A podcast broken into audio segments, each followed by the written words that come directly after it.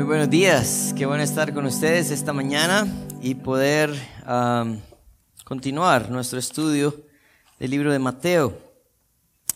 A lo, a lo largo de este eh, libro y los capítulos que hemos estudiado, hemos encontrado muchas verdades importantes para nosotros. En primer lugar, eh, hemos visto cómo Jesús eh, fue confirmado por el Padre, ¿verdad? Y en su bautizo y el comienzo de su ministerio empieza él enseñando su verdad, su doctrina. Algo que nosotros vimos en los capítulos 5 ah, al 7 del Sermón del Monte, es que al final de él eh, las personas llegan a una conclusión, que él era alguien que enseñaba con autoridad y no era como los escribas. Pero fíjense que eh, en el capítulo 8 y 9 nosotros vamos a encontrarnos con una serie de eventos importantes para nosotros también el día de hoy. ¿Por qué? Porque en el capítulo 8 y el capítulo 9 Jesús hace uso de su poder para mostrar nueve milagros. Así que estos próximos domingos vamos a hablar acerca del milagro y si tienes Ah, o quieres reclamar un milagro, no, son bromas, no vamos a hacer eso. pero sí vamos a hablar acerca de lo que los milagros representaban en el ministerio de Jesús. Saben, algo que nosotros tenemos que, que reconocer es que a lo largo del tiempo, Satanás ha tratado de copiar o imitar todo lo que Dios hace. Cuando nosotros vemos en el libro de Hechos, en el capítulo 2, ah, nosotros encontramos a Pedro en su primer discurso. Ellos habían, las personas habían presenciado eh, la llegada del Espíritu Santo, pero Pedro recuerda el propósito de todas estas maravillas. Y miren lo que dice el versículo 22. Dice, Varones israelitas, oíd estas palabras, dice Jesús Nazareno, varón aprobado por Dios entre vosotros, con las maravillas, prodigios y señales que Dios hizo entre vosotros, por medio de él, como vosotros mismos sabéis. Si ustedes ven eh, lo que hace eh, Lucas, el escritor de Hechos, es que describe el primer eh, discurso de Pedro y, y nos narra que Jesús debería de ser reconocido porque por maravillas, prodigios y señales.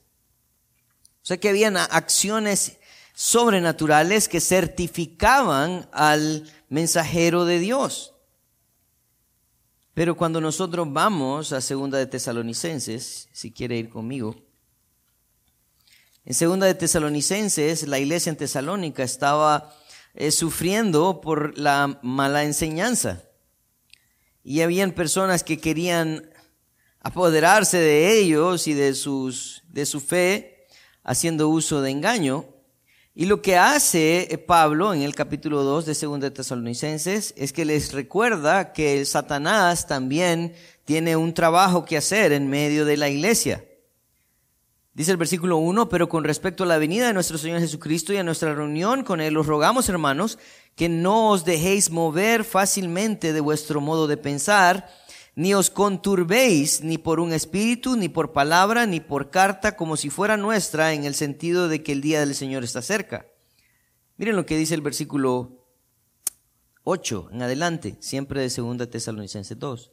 Y entonces se manifestará el inicuo a quien el Señor matará con el espíritu de su boca y destruirá con el resplandor de su venida. Inicuo cuyo advenimiento es por obra de Satanás y miren, con gran poder y señales y prodigios mentirosos y con todo engaño de iniquidad para los que se pierden por cuanto no recibieron el amor de la verdad para ser salvos. Lo que nosotros encontramos entonces es que hoy en día Satanás también puede hacer milagros. Y la diferencia entre los milagros que puede hacer Satanás y los milagros de Dios, que vienen de parte de Dios, es el propósito, la finalidad de ellos. Nosotros vamos a hablar esta mañana del primer milagro que el Señor hizo. Pero lo que sí nosotros vamos a encontrar en estos nueve milagros que vamos a encontrar en estos versículos, es que el Señor quería dejar muy claro la extensión de su poder. Si ustedes ven en los versículos 1 al 4 habla acerca de la sanidad de un leproso, la sanidad del servo de un centurión, la sanidad de la suegra de Pedro, lo cual no sé si fue algo bueno o malo para Pedro. Yo sé que fue mala broma. pero lo, lo que nosotros vemos es que Jesús tiene poder sobre la salud y la vida del hombre. Pero en los versículos 23 al 27 vemos que Jesús calma la tempestad y entonces sobrepasa la esfera del poder. Él, muestra que Él tiene poder no solamente sobre la vida de las personas, sino que también tiene poder sobre toda la naturaleza. Y en el versículo 28 al versículo 34 nosotros encontramos que Jesús tiene poder sobre los demonios. Así que, miren, esto es bien importante. Si nosotros vemos eh, cómo está estructurado estas enseñanzas de Mateo y cómo Mateo puso el, cada uno de estos milagros, porque no sé si ocurrieron en ese mismo orden. Pero lo que vemos es que el propósito era que las personas pudieran reconocer que Jesús tenía el poder sobre la vida de las personas, sobre la naturaleza y aún sobre los demonios. También nosotros vemos en el libro de Juan en el capítulo 20, en el versículo 31, que Juan explique el propósito también del libro o de toda esta enseñanza.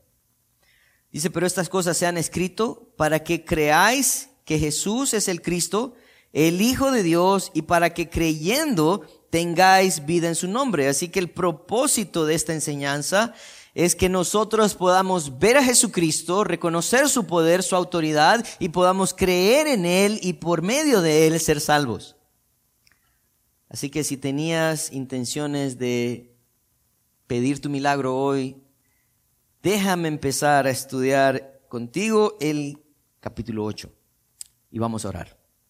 Padre, queremos darte gracias porque reconocemos que te necesitamos.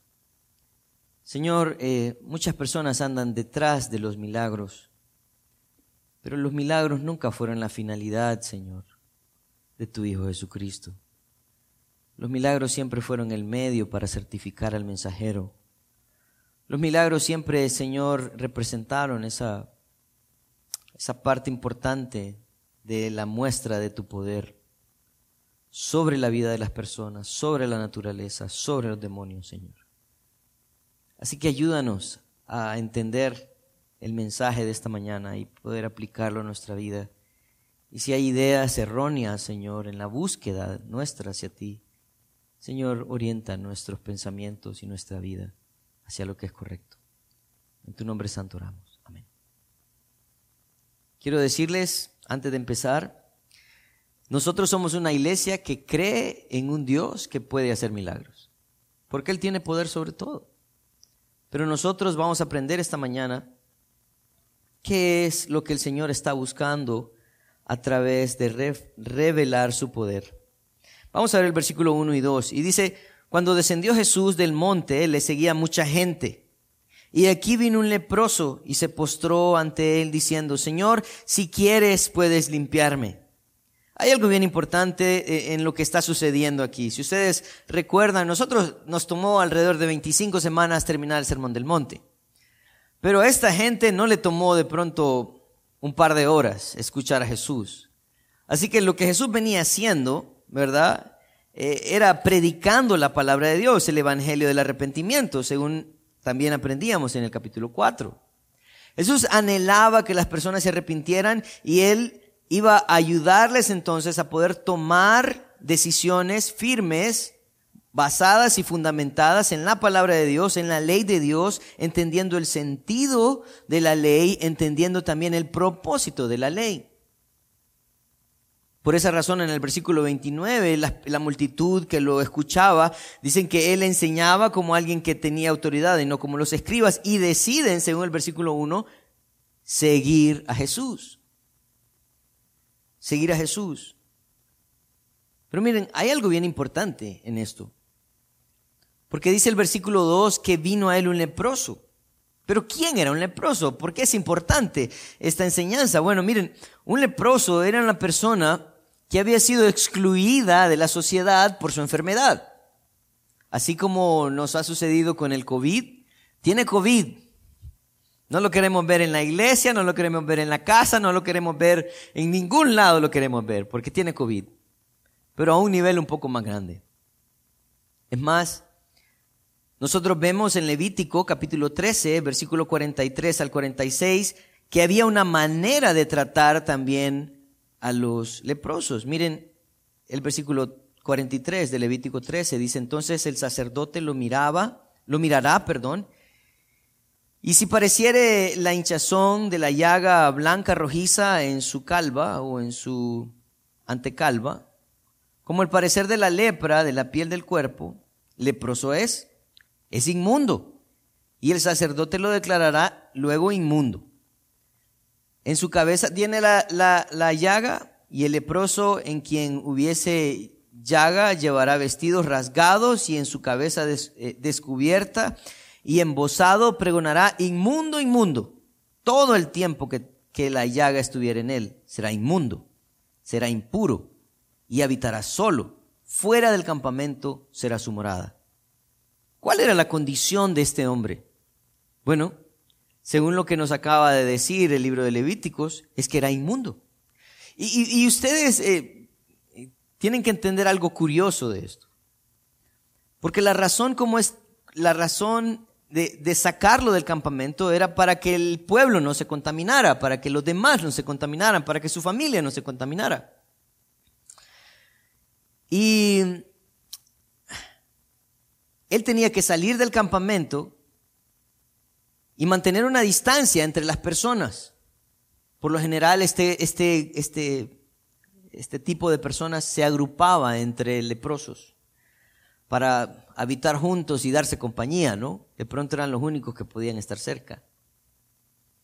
Pero él no tenía que gritar leproso, leproso. Él tenía que gritar inmundo, inmundo. ¿Ven? ¿Ven esto? Es curioso. Y por esta razón muchas personas asemejan esta enfermedad con la gravedad del pecado también. Muchos creen que esto era una imagen de, las repercusiones del pecado en la vida de las personas. Y si ustedes lo piensan, tiene mucho sentido. Y de pronto por eso es que los sacerdotes tenían que involucrarse. ¿Por qué? Porque el pecado no solamente te aleja de tus seres queridos, no solamente te aleja de tu familia, sino que también te aleja de una relación con Dios. Y la única manera en que te sientes bien es si te llevas con los otros leprosos. Ahí nadie te juzga, ahí nadie te hace sentir mal, ahí todos están en la misma olla, ¿verdad? Y esto es bien importante para nosotros. ¿Por qué?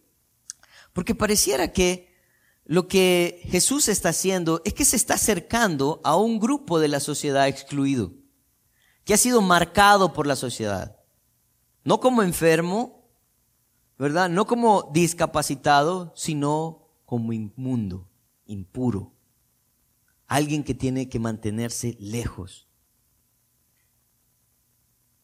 La seriedad de esta enfermedad era que habían personas que literalmente morían podridas. ¿Por qué? Porque la lepra tiene una característica, e, empieza a atacar el sistema nervioso. Y si ustedes quieren leer acerca de la lepra, algunos creen que es la misma enfermedad de Hansen hoy en día. Empieza a atacar tu sistema nervioso, ¿verdad? Hincha tu piel, la reseca, se revienta y empiezas a emanar olores, ¿verdad? Fuertes. Pero el problema es que como tu sistema nervioso está colapsado, si pasas por un clavo o si pasas por algo filoso y te cortas, no te duele. Entonces hay personas que pierden sus extremidades, ¿verdad? Y otras partes del cuerpo. ¿Por qué? Porque ellos no sienten nada. Y así es el pecado también. El pecado parece que ataca nuestro sistema nervioso y nos hace pensar que no hay nada de malo en esto. ¿verdad? Pero poco a poco nos va degenerando y nos, nos hace perder ciertas habilidades. Así que la condición de este leproso era una condición triste, porque básicamente este era un hombre muerto en vida. Era alguien que no podía tener relación con su familia, con la sociedad, ni siquiera podía llegar a la sinagoga porque era declarado inmundo. Era alguien que tenía que pregonar a distancia su condición y era alguien que vivía sin duda sumergido en depresión. Pero algo que yo quiero que ustedes vean en este versículo 2 es la actitud con la que este hombre llega. Y por lo menos voy a marcar tres aspectos importantes de la actitud de este hombre. El versículo 2 dice que él vino, que este hombre vino, el leproso vino y se postró ante él. Entonces, aquí hay una parte bien importante. ¿Por qué? Porque la primera parte tiene que ver con la forma en que el leproso mira a Jesús. Yo no sé cómo había llegado este hombre a, escuchar acerca de Jesús, su enseñanza y los milagros, no sé, porque no es la primera vez que Jesús hace milagros. Si nosotros vemos en el capítulo 4, en el versículo 23, dice, uh, Dice que recorrió a Jesús toda Galilea, dice, enseñando en las sinagogas de ellos, predicando el evangelio del reino y sanando toda enfermedad y toda dolencia en el pueblo. Así que este no era el primer milagro de Jesús. Pero este hombre había escuchado de la autoridad que tenía para enseñar, pero también había escuchado de cómo él hacía estos prodigios. Él se acerca a Jesús. Como les decía, las personas tenían que mantener una distancia entre tres metros entre un leproso y un sano, y si el viento soplaba, dicen que la distancia tenía que ser de 50 metros para que no se contaminaran. Y tenían que ponerse un bozal, como muchos hoy en día nos lo ponemos, para no contaminar a nadie. Así que esta práctica de la mascarilla y este negocio es viejo. Ah, pero miren qué interesante esto. Él se acerca a Jesús porque había reconocido su autoridad, porque también había visto en él esa compasión y esa misericordia hacia los demás. Esto nos hace pensar también, entonces, de lo que habla el escritor de Hebreos en Hebreos 4:15. Dice, porque no tenemos un sumo sacerdote que no pueda compadecerse de nuestras debilidades, sino uno que fue tentado en todo según nuestra semejanza, pero sin pecado. Y dice el escritor de Hebreos, acerquémonos pues confiadamente al trono de la gracia para alcanzar misericordia y hallar gracia para el oportuno socorro. ¿Qué es lo que quiere Dios? ¿Qué es lo que quería Jesucristo? Mostrar misericordia. Y básicamente lo que Jesús hacía al caminar por las calles de Jerusalén, Galilea, Samaria, era decirle a las personas, aquí estoy. Y yo creo que para nosotros este es un mensaje importante. ¿Por qué? Porque Jesús pudo haber tratado esto de otra manera. Él lo había hecho antes. Él pudo haber visto el leproso y dijo, leproso alto ahí, solo repite estas palabras conmigo. Soy sano. O, le pudo haber dicho, ¿sabes qué? Voy a hacer lodo aquí, te voy a dejar esto, te lo aplicas dos veces al día, ¿verdad? Después de bañarte y antes de almorzar y vas a ser sano. Lo había hecho antes. Cuando al el ciego, por ejemplo, que hizo lodo en el, y le dijo anda lavate. Lo había hecho. Pero Jesús dejó que este hombre se acercara. Y este hombre llegó con toda confianza. Así que este hombre reconoce a Jesús como aquel que tiene compasión y misericordia y él se acerca con toda confianza. Esa es una invitación que el Señor está haciendo también. Pero no solamente se acerca con confianza porque sabía que no lo iban a apedrear o rechazar, sino que algo importante que vemos en el versículo 2 es que Él se postró ante Él. Y miren, esto es bien importante. ¿Por qué? Porque a veces nosotros pensamos que postrarnos ante una persona no tiene un mayor, ¿verdad?, eh, relevancia. Pero para un judío el postrarse delante de otra persona quería decir que él venía y se ponía en sus rodillas y se tiraba al suelo Su cabeza estaba frente a los pies de la persona.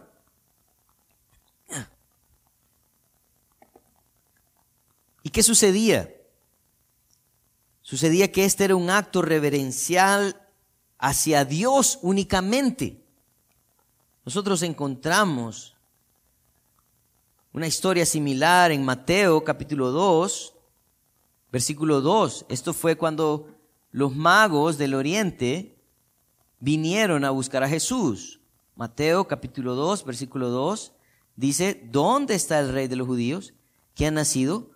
porque su estrella hemos visto en el oriente, dice, y venimos a adorarle.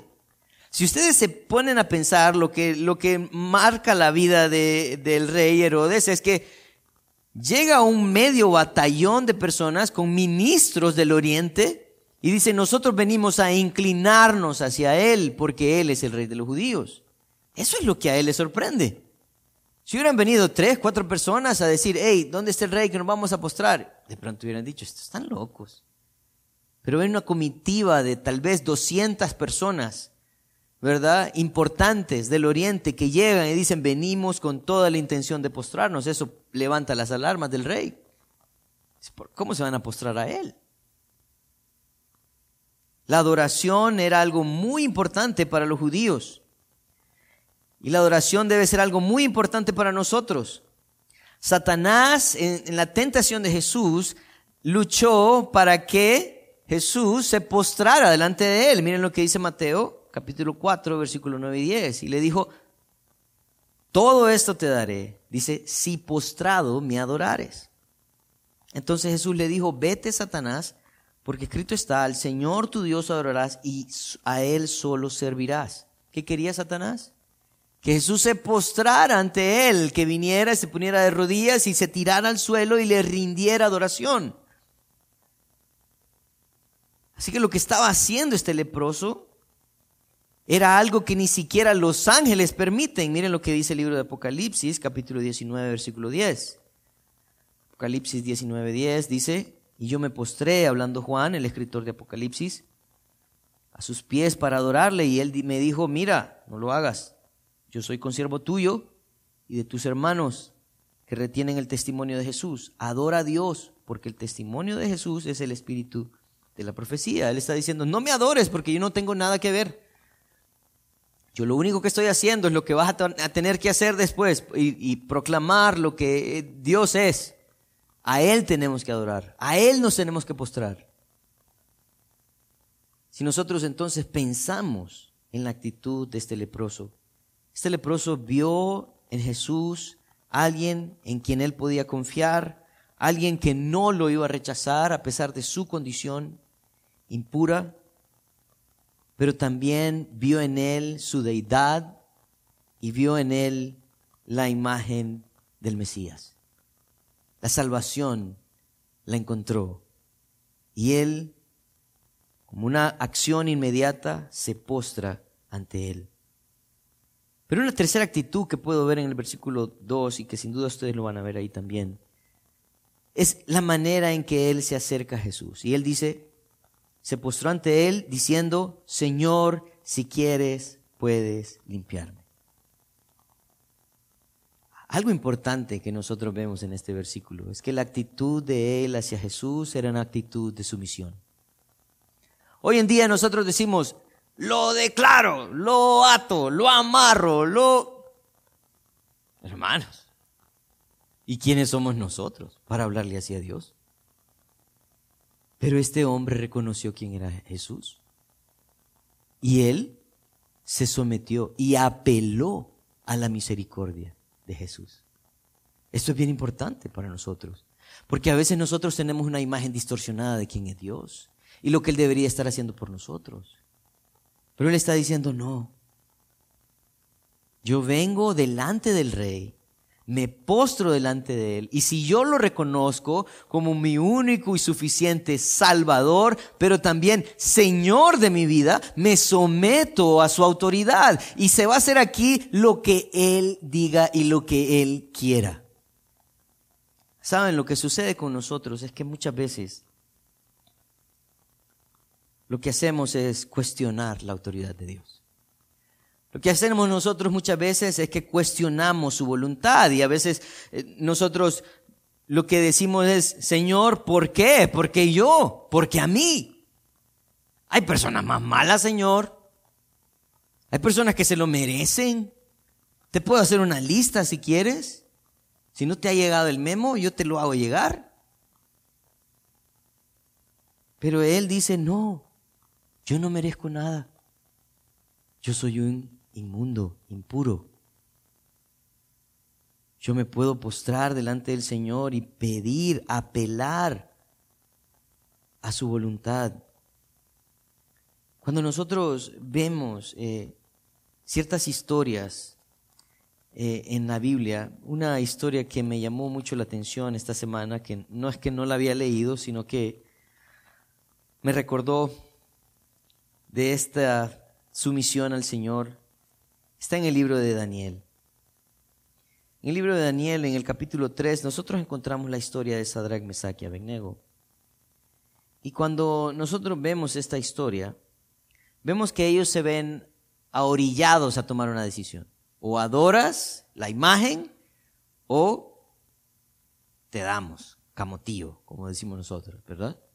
Tienes una opción, pero la opción que tomes, tienes dos opciones, pero la opción que tomes, esa va a ser definitiva para tu vida. Miren lo que sucede. Daniel 3, 17. Dice, bueno, vamos a empezar desde el 16. Dice, Sadrach, Mesach y Abednego respondieron al rey Nabucodonosor diciendo, no es necesario que te respondamos sobre este asunto. He aquí nuestro Dios, a quien servimos, dice, puede librarnos del horno ardiendo del fuego ardiendo, perdón, y de tu mano, oh rey, nos librará. Y miren lo que pasa. Dice, y si no, si Él decide no librarnos, si Dios toma bien el mantenerse al margen en este problema, dice, oh rey, dice, sepas, oh rey, que no serviremos a tus dioses ni tampoco adoraremos la estatua que has levantado. ¿Qué está diciendo? ¿Vamos a dejar de creer en Dios si Él no nos defiende, si Él no nos quita estos problemas, si Él no nos soluciona estas luchas? No, porque no son los milagros lo que te llevan a creer. No son esas acciones sobrenaturales las que te dan fe. Es la obra de Jesucristo en la cruz del Calvario, la que te ayuda a seguir adelante en medio de tus luchas. Así que este hombre reconoce Reconoce que la voluntad de Dios es buena, es agradable y es perfecta. Yo quiero decirte algo, eh, hermano, esta mañana. Definitivamente en la vida nosotros pasamos evaluando a Dios por la manera en que nos trata. Decimos, Dios es bueno por, Dios es bueno por. Yo te voy a decir, Dios es bueno. Y a veces nosotros necesitamos en nuestra vida tiempos difíciles para recapacitar. A veces nosotros necesitamos pruebas en la vida para que nosotros podamos ver y buscar el rostro de Dios. Pablo en Romanos 8, él dijo, 8:28, a los que a Dios aman, todas las cosas les ayudan a bien. Y esto es conforme a los que su propósito han sido llamados. Todo, Pablo, todo le ayuda bien. ¿Y lo malo? ¿Malo? ¿Por qué malo? Santiago 1. Santiago dice, hermanos, tened por sumo gozo cuando os hayáis diversas pruebas, sabiendo que la prueba de vuestra fe produce paciencia. Así que él está diciendo, no, muchos de nosotros necesitamos tiempos difíciles. Porque es la única manera en que vas a poder ver hacia el cielo. Es la única manera en que no vas a poder confiar en tus bolsillos ni en tus amistades. Es la única manera en que te vas a acercar. ¿Cuántos de nosotros tenemos a un eh, familiar enfermo? Cadena de oración, hermano. ¿verdad? Vamos a orar. Y estamos orando. Se sana. Se rompe la cadena de oración, hermanos. Volvamos a nuestras actividades normales. Como que si fuera un anuncio del presidente todos los días, ¿verdad? No. Él quiere formar tu vida para que esa relación crezca, para que esa comunión no sea temporal, sino que sea permanente. Es el Señor obrando a través de tus dificultades para enfocarte, para enfocarte. La sumisión entonces a la voluntad de Dios es importante. Y vemos que esto es lo que este hombre estaba haciendo. Él estaba confiando de que él podía acercarse al Señor. Él, reconocía a, a, Dios, a Jesucristo, por, por la manera en que él también le rinde reverencias y lo alaba, pero también reconoce a Jesucristo por su sumisión a su voluntad. Pero miren lo que sucede, el, versículo 3. Si pensaron que esta predica iba a ser más corta, se equivocaron. Versículo 3 dice, Jesús extendió la mano y le tocó diciendo, quiero, sé limpio. Y al instante su lepra desapareció. Y miren, esto es importante para nosotros. ¿Por qué? Porque Jesús dice que extiende su mano. Y miren, de pronto decimos, pero ¿qué hay de malo en eso? Eso no se podía hacer. Levítico 3 dice que ninguno podía tocar a un leproso. ¿Por qué? Porque eso significaba que él también se convertía en una persona inmunda. Y que él iba a venir y contaminar a otros. Por eso es que nadie se les acercaba a los del COVID, ¿verdad? Porque nadie quería llevar la enfermedad a su casa. Entonces todo el mundo vivía con los codos no sé si alguna vez les pasó a ustedes, pero yo una vez fui al súper cuando estaba todo. Por error vine y toqué a alguien y me hizo saber con su codo que no estaba tomando las medidas de bioseguridad. Pero Jesús lo toca. Y saben, eso es tan especial, porque quiere decir que Jesús no le tenía miedo a la lepra. Él tenía poder sobre la lepra. Jesús no le tenía miedo a los inmundos. ¿Por qué? Porque Él es el que puede transformar la inmundicia en pureza.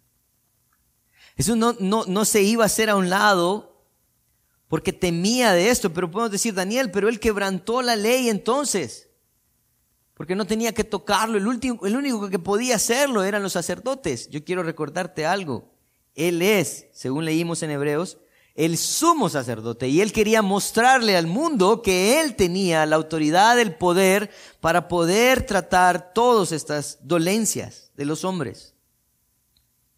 Otra cosa importante que nosotros vemos en este versículo 3 es que dice que él le tocó y le dijo, sí quiero, sí quiero. Eh, miren, esto, esto es bien importante.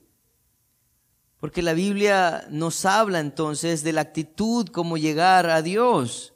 Si nosotros vamos a Él en confianza, si vamos a Él con reverencia, si vamos también sometidos hacia Él como nuestro Señor, Él no nos va a abandonar. Salmo 51, 17 dice, los sacrificios de Dios son el espíritu quebrantado y el salmista dice, el corazón contrito y humillado no despreciarás tú, oh Dios.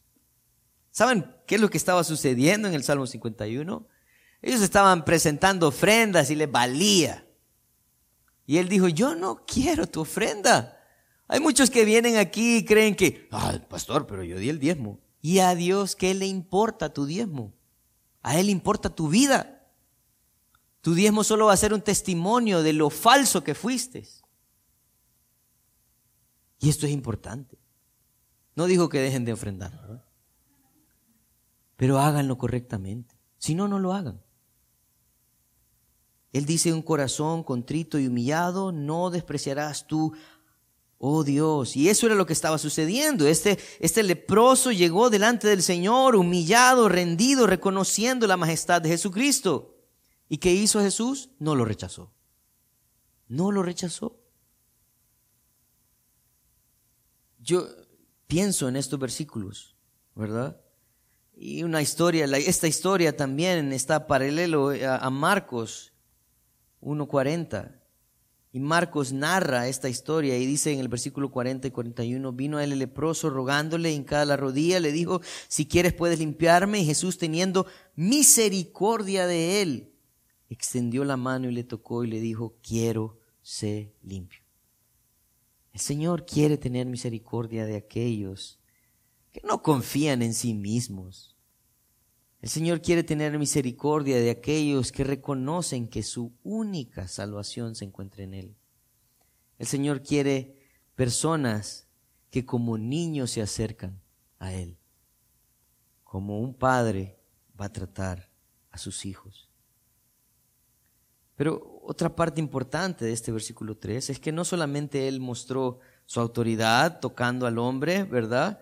Su misericordia eh, sanándolo o queriendo, perdón, sanarlo, sino el acto en sí, dice el versículo 3, y al instante su lepra desapareció. ¿Saben lo que eso implica? Eh, de pronto esta persona ya no tenía algunos dedos. Dicen que parte de las extremidades que se pierden en esta enfermedad son los dedos, las orejas, la nariz, toda la parte blanda eh, se pierde. Dice que alguna de las características de los leprosos es que eh, su cara se empieza a desfigurar como un león y su voz se pone ronca porque empieza a destruir todo.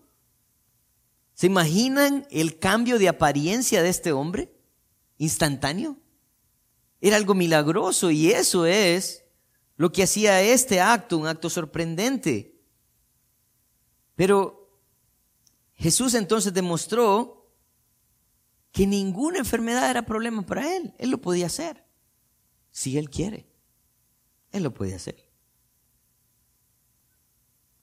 Yo creo que este, este milagro tenía una repercusión muy grande en la vida de este hombre, en la sociedad de este hombre, en la, en la vida religiosa de la sociedad también. Miren lo que dice el versículo 4. Entonces Jesús le dijo, mira, no lo digas a nadie, sino ve, muéstrate al sacerdote y presenta la ofrenda que ordenó Moisés para testimonio de ellos. La petición que hace Jesús a este hombre es muy interesante para mí y me hace meditar. Lo que Jesús le pide a este hombre después de sanarlo es que no le diga a nadie. No le diga a nadie. O sea, le estaba diciendo, sabes, ahorita no te encargues de llamar a tus amigos, a tu esposa, a tus hijos. No, no, no, no, no. Ahorita lo que tienes que hacer es ir directamente al sacerdote. Ir directamente al sacerdote y muéstrate a él, presenta la ofrenda que ordenó Moisés para el testimonio de ellos. Lo primero que Jesús anhelaba de este hombre es que fuera obediente a la ley. ¿Recuerdan lo que Jesús mismo dijo en Mateo capítulo 5, versículo 17? Dice, no penséis que he venido para abrogar la ley o los profetas. No he venido para abrogar, sino para cumplir. Él quería restablecer en primer lugar su relación con Dios. Lo primero que tiene que hacer alguien que recibe el milagro del Señor es restablecer su relación con Dios. Pero ¿para qué quiere un milagro? No, porque es que ya no trabajo igual. Ok. De pronto no será que el Señor le está diciendo, trabajas demasiado, te olvidas de las cosas importantes. ¿Por qué quiere ese milagro? No, es que así vamos a estar más tranquilos todos. ¿Y por qué quiere estar tranquilo? Él está diciendo, ¿sabes? El propósito de este milagro, en primer lugar, es que puedas empezar a obedecer al Señor. En Levítico capítulo 14, nosotros encontramos como el proceso, el proceso que estas personas tenían que, que pasar para poder ser reintegrados a la sociedad. En el capítulo 14 de Levítico, estaba en Éxodo, capítulo 14 de Levítico, en el versículo 3 y 4. La, ley decía esto, dice, eh, y este, dice, saldrá fuera del campamento y lo examinará, y si, y si se ve que está sana la plaga de la lepra, del leproso, y el sacerdote mandará luego que se tome para él, para el que se purifica dos aves, dos avecillas vivas, limpias, y madera de cedro, eh, grana e hisopo. O sea, le estaba diciendo, si ya fue el sacerdote, lo examinó, entonces vamos a empezar un proceso de sacrificios en primer lugar. Miren lo que dice el, el, versículo 10, dice el octavo día, o sea, el día octavo era un proceso de ocho días.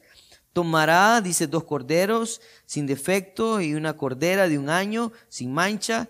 y tres décimas de efa de flor de harina para ofrenda amasada, aceite y un log de aceite. Versículo 19 dice, ofrecerá luego el sacerdote el sacrificio por el pecado y hará expiación por el que se ha purificado de su inmundicia y después degollará el holocausto y hará subir el sacerdote el holocausto y la ofrenda sobre el altar. Así hará el sacerdote expiación por él y será limpio. Había un proceso. Y este hombre tenía que ser obediente para que los sacerdotes pudieran decir, hey, y vos no eras el leproso, ¿qué andas haciendo aquí? No, que me... Pero ya vos, ¿quién te dijo que podía volver así nomás? La ley dice esto.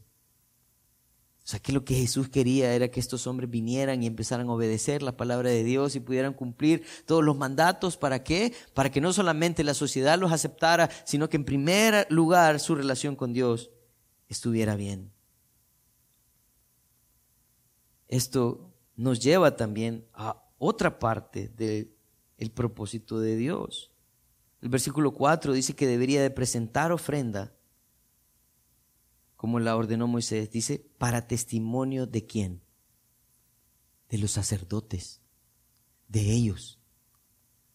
Miren, y esto es bien importante, porque el deseo de Jesús no era como hacer su propio grupito, ¿no?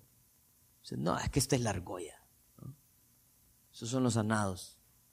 Los demás. Yo no sé si alguna vez les pasó, pero eh, cuando uno estaba en el colegio, el bus tenía ciertos asientos que eran apartados para cierto grupo de personas, los últimos tres asientos. ¿Verdad? Y nadie se podía sentar ahí, aunque el maestro te dijera, anda, sentate al último asiento.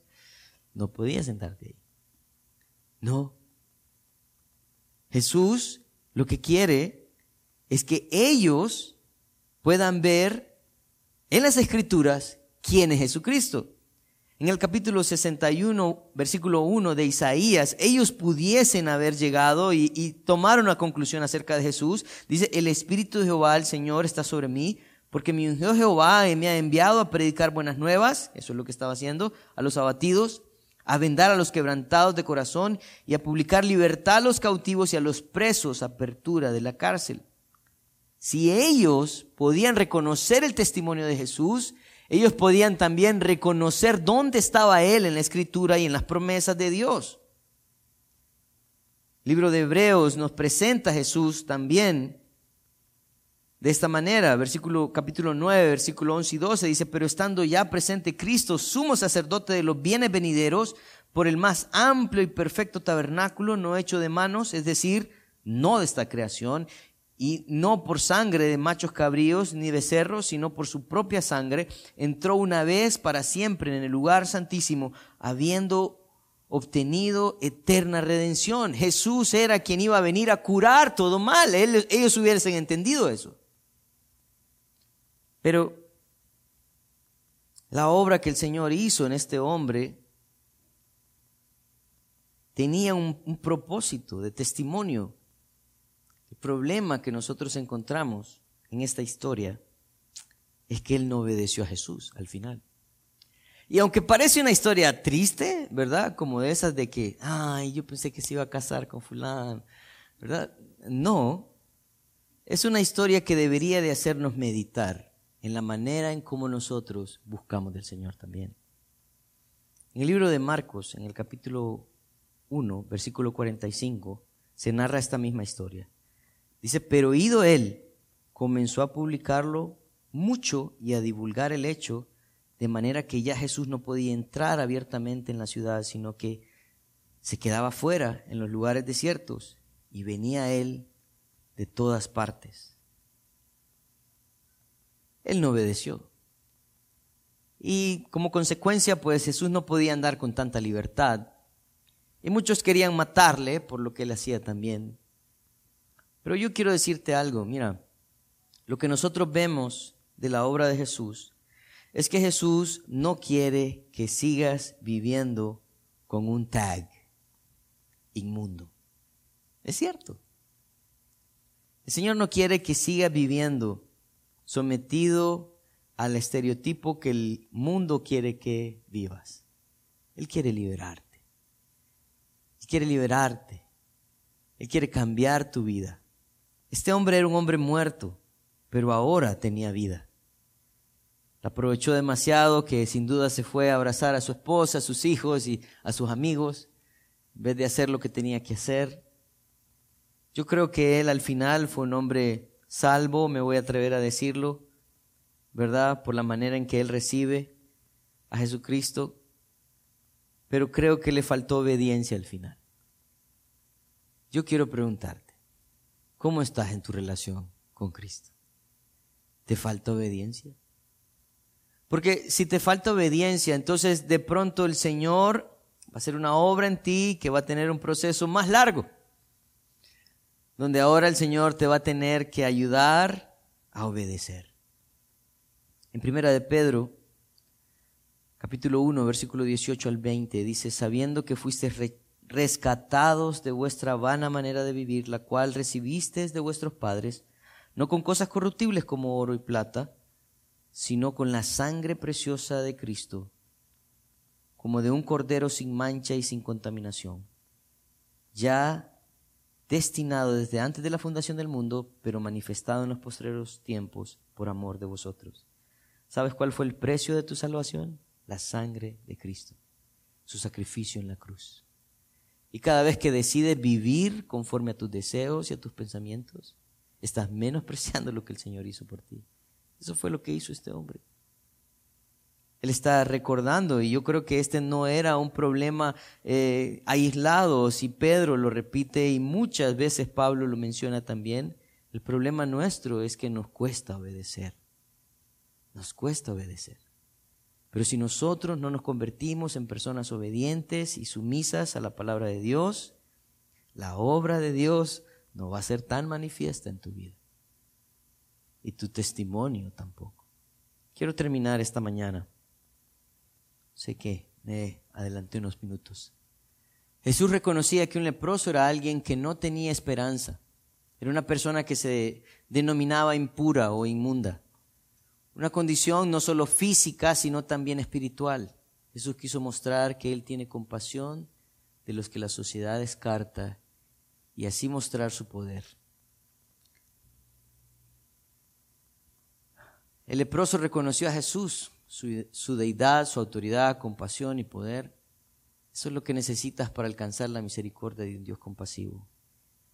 Que dejes tu orgullo a un lado y te rindas al Señor. La finalidad de este milagro era restablecer a un hombre en su relación con Dios primero, antes que cualquier otra cosa. Eso es testimonio a aquellos que no creen en el poder de Jesús. Saben, muchas veces nosotros en nuestra vida tratamos de restablecer nuestro nombre, ah, nuestra reputación, ¿verdad? Porque decimos, soy un hombre nuevo, entonces tratamos de explicarle a todo el mundo quiénes somos ahora y que ya no somos lo que éramos. Yo quiero decirte algo, nuestro trabajo no es restablecer nuestra reputación ni nuestro nombre, nuestro trabajo es ser obedientes y el Señor se va a encargar de tu reputación y de tu nombre. El Señor nos ayude. Oremos. Padre, queremos venir delante de ti, Señor. Porque al igual que este leproso, nosotros hemos estado sumergidos en el pecado. Hemos estado, Señor, lejos de tu verdad. Y ayúdanos, Señor, a poder reconocer que en ti podemos encontrar toda la confianza para llegar y acercarnos, postrarnos delante de ti, Señor, reconociendo quién tú eres y sometiéndonos también a tu voluntad, Padre. Ayúdanos. Señor, si en esta mañana hay personas que no te conocen como su único y suficiente Salvador y Señor de sus vidas, ayúdanos, Señor, a no seguir viviendo según nuestra voluntad, sino la tuya a poder dar fruto, Señor, que viene a través de la obediencia. Queremos ser un testimonio al mundo, ya no queremos vivir igual, Señor. En tu nombre santo oramos.